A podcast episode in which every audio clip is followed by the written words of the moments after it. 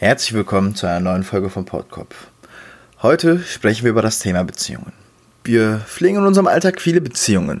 Sei es die Beziehung, die wir zu unseren Eltern und Geschwistern und anderen Familienangehörigen haben, die, die wir zu unseren Arbeitskollegen, Vorgesetzten oder Untergebenen führen.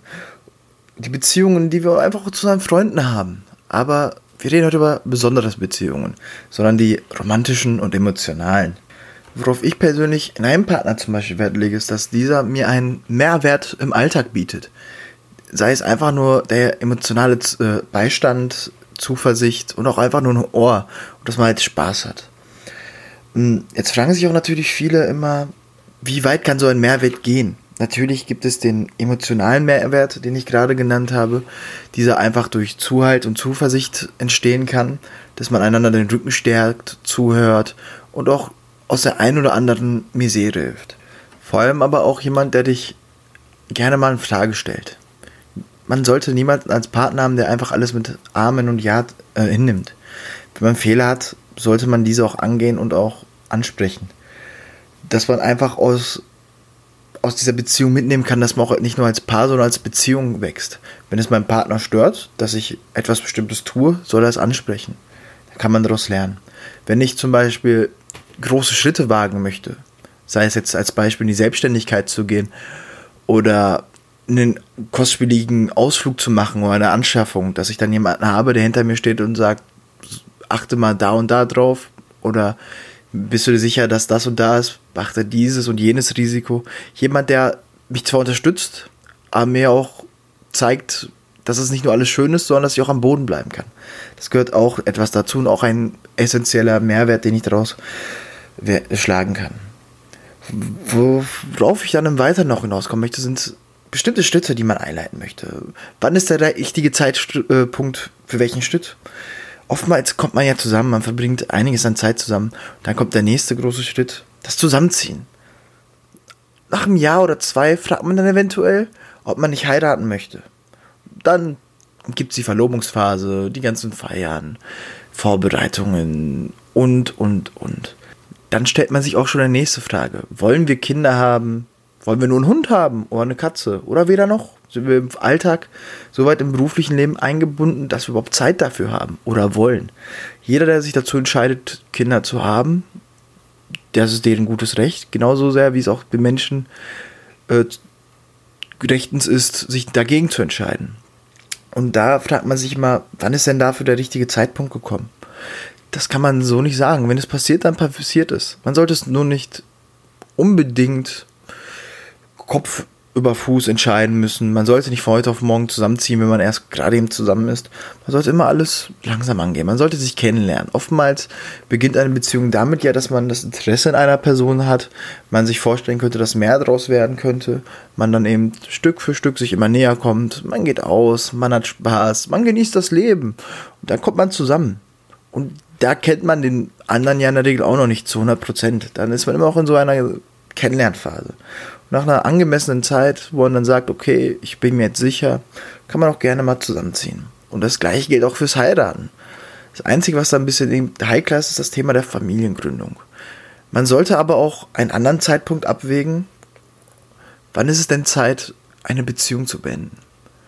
Pauschal kann man sagen, dass es am schönsten natürlich so wäre, wenn eine Beziehung niemals zu Ende geht. Das ist nun mal so, dazu stehe ich und das wünsche ich mir auch selber für mich. Aber man sollte auch wissen, wann man dann eine Beziehung zu beenden hat. Wenn es nicht mehr läuft. Oder man merkt einfach, dass die Chemie zwischen einem nicht stimmt. Denn, wie ich schon sagte, man braucht einen Mehrwert. Wenn man mit jemandem zusammen ist, der einem nicht weiterbringt im Alltag, je, weder als Person noch als äh, Paar, dann sollte man die Beziehung auch beenden sollen. Ich möchte jetzt niemandem zu nahe treten oder sonst etwas in den Raum werfen, aber man muss halt auch mal auf sich achten. Und manchmal ist das für einen selbst das Beste, als auch für den Partner. Natürlich sollte man an einer Beziehung arbeiten. Ähm, hier werfe ich mal ein. Es gibt ja immer viele Menschen, die sagen, man muss um eine Beziehung kämpfen und um einen Mensch und um seinen Partner. Ich bin da ein sehr großer Feind von, denn ich bin der Meinung, dass wenn man um etwas kämpft, ist es erzwungen. Und nichts, was erzwungen wurde, kann gut sein in dem Sinne man muss an einer Beziehung natürlich arbeiten. Man muss an sich selbst arbeiten und man muss an den äh, Bedingungen, die zwischen mir und meinem Partner sind, ständig arbeiten. Man muss Kompromisse eingehen, man muss Lösungen finden. Man muss halt aufeinander zugehen. Und das ist halt mit Arbeit verbunden. Aber wenn man all diese Schritte nun mal angegangen ist und es nicht besser wird, man nicht vorankommt, jemand einen zurückhält oder einem einfach nicht gut tut, dann sollte man die Beziehung auch beenden.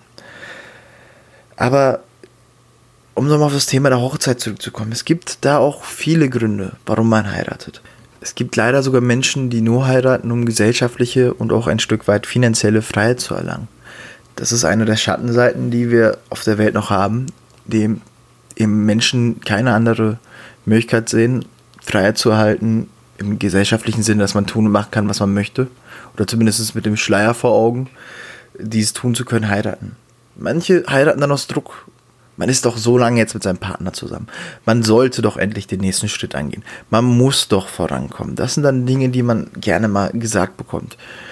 Aber auch wenn man nicht heiratet, das ist meiner Meinung nach in Ordnung. Manche sind halt dafür nicht geschaffen oder wollen es ganz einfach nicht. Und das ist ja auch immer ein finanzieller Aspekt. So eine Hochzeit ist nicht günstig. Und dann noch Menschen, die aus Anstand heiraten. Dann stellen andere eigentlich diese Fragen und Vorwürfe, sondern man selbst. Ich bin jetzt so lange mit meiner Freundin zusammen. Ich muss ihr doch langsam mal einen Antrag machen. Wir leben jetzt schon so lange zusammen.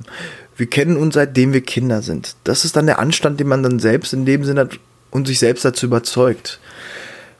Aber der schönste und der ehrlichste Grund ist die Liebe. Denn man, der Idealfall, man heiratet jemanden, weil man verliebt ist. Ich meine, es ist ein schönes, wunderbares Gefühl. Es gibt nichts Schöneres auf dieser Welt, was man mit einem Menschen teilen könnte. Und darum rede ich auch heute mit euch. Das ist heute eine sehr, sehr kurze Folge.